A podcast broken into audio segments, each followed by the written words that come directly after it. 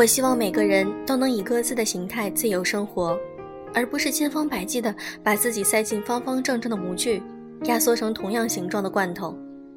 我希望当我年老之后，不会在深夜入睡时，枕头里装满了发霉的梦，来自睡时梦。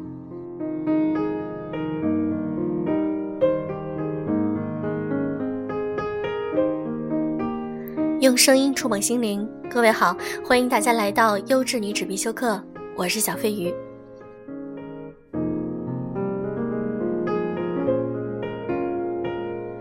现在社会生活的压力很大，每个人都会有自己很焦虑的时刻，比如在工作中、感情中、生活中，我们如何去排解自己的焦虑呢？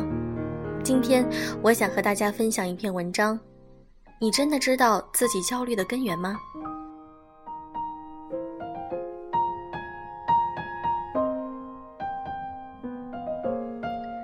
深夜十一点，我接到好友安打来的电话，他在电话那头情绪低落，声音哽咽。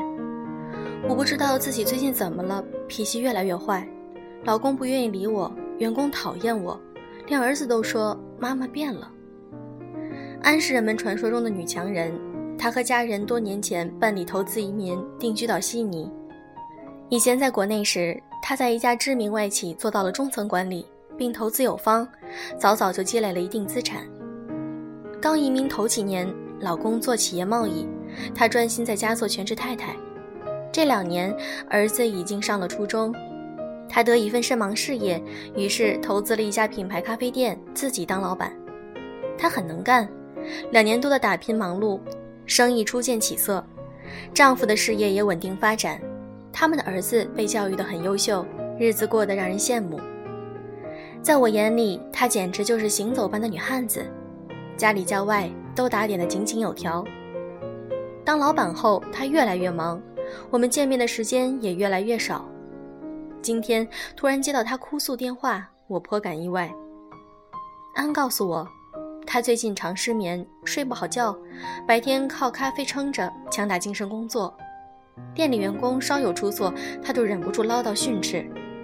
前两天，一位咖啡师主动辞职，并留下了一句话：“我在这里做的并不开心，付给我再多的钱，我也不要做了。”回到家后的安情绪也很低落。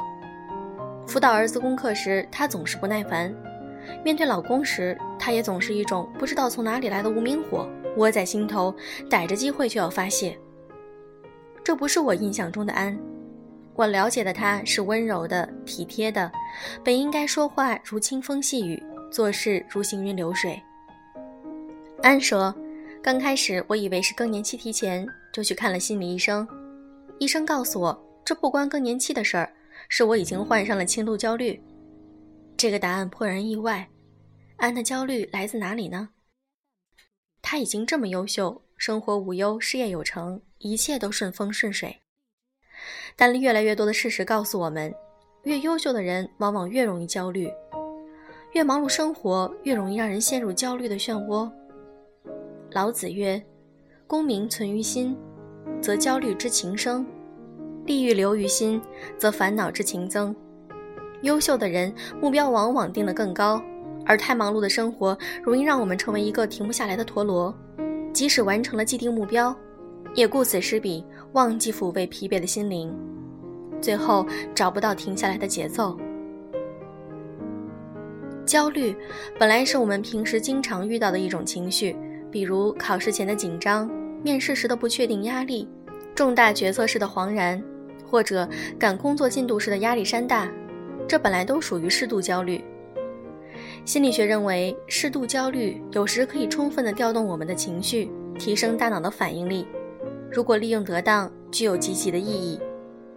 况且，当让你担心的事情解决了，焦虑减轻或消失，我们回到松弛状态，重新轻松面对生活。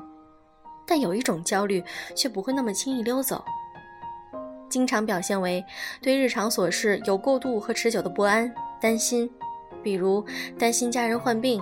担心小孩学业，对工作忧心忡忡，对人际关系患得患失，这种挥之不去的负面情绪，常常同时伴有睡眠问题和情绪问题。尤其表现为烦躁、易怒，对人对事都爱吹毛求疵。当焦虑形成习惯，它就会在不知不觉中影响我们的行为方式、思维方法，并渐渐地传染给你身边的人。我是在读初中时第一次听到“焦虑”这个词，而且是一种医学名词出现在我认知中。初中时，我有一位玩得很好的同学，放完暑假归来，我和同学们都发现，一向开朗活泼的他性情大变，变得喜怒无常，爱发脾气，爱为别人的一句话或一件小事而莫名生气半天。他还偷偷告诉我，他现在很讨厌回家。后来和他聊天得知。他的爸爸生病了，医生说患上了一种焦虑躁郁症。他的爸爸因为生意失败，精神受到了很大打击，表现的症状就是喜怒无常，爱莫名发脾气，对谁都看不顺眼，别人的任何一个举动都可能引发他的勃然大怒。同学的情绪和心情都受到了很大的影响，因为原本安静平和的家庭环境不见了，同学的压力很大，和爸爸的关系也变得很紧张。后来，同学的爸爸在医生的帮助下接受了药物治疗，渐渐好转，同学的情绪也慢慢得到了改善，和我们的关系也恢复如初。但这件事儿却给我留下了深刻的印象。我也第一次意识到，原来不良情绪是可以传染的，会直接影响到身边的家人和朋友。而这些辐射性的后果，如果当事人意识不到，情况会变得很糟糕，甚至不可控。说回我的朋友安，他的咖啡店生意已经稳定，最初开店时的压力他都安然度过，为什么会突然焦虑了呢？原来是他家店的那条街上新开了另一家咖啡店，距离只有几百米的位置，生生抢了他的客源，也直接影响到了他的生意。竞争压力让他很担心，这本来情有可原，可是如果当时他能够往更好的方向上想，比如。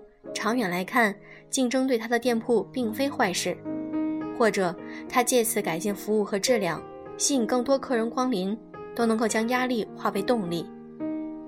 但当时太过于悲观的他，压力占了主导，而他又未能够及时的察觉和疏导，最终转化为焦虑，影响到自己的工作、生活及家人。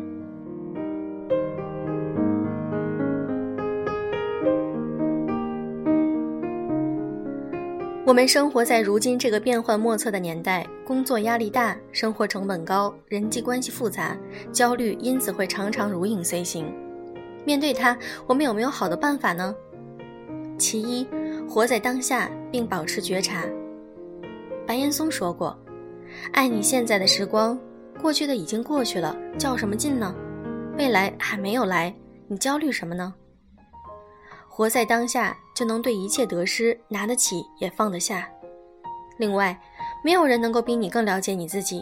你的情绪出现异常，一定会有一些症状，比如失眠、脾气改变、身体出现异样。时刻保持警醒，对自己的情绪和心理有所察觉。无论多忙多累，都要找到独处的时间，定期和自己的内心进行深度对话。其二，找到合适的人倾诉。很多焦虑最初起源就是将负面情绪憋在心里，独自承担而起的。如果一开始就能够将负面情绪和压力吐露出来，即使对方无法以实际行动帮助你，他的倾听和理解也能够在一定程度上帮你缓解焦虑。其三，做好时间管理，调整生活节奏。心理学研究发现，焦虑症和忧郁症除了和孤独感有关。往往更容易发生在追求完美者的身上。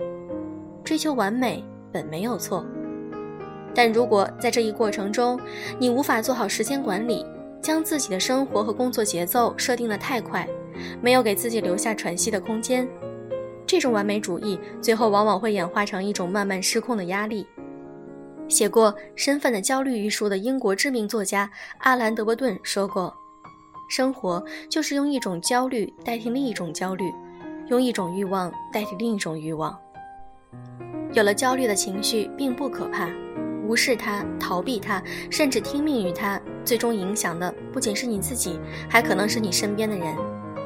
自助者天助之，正视它的存在，学会与它相处，最后送他远去，才是我们最应该掌握的方法。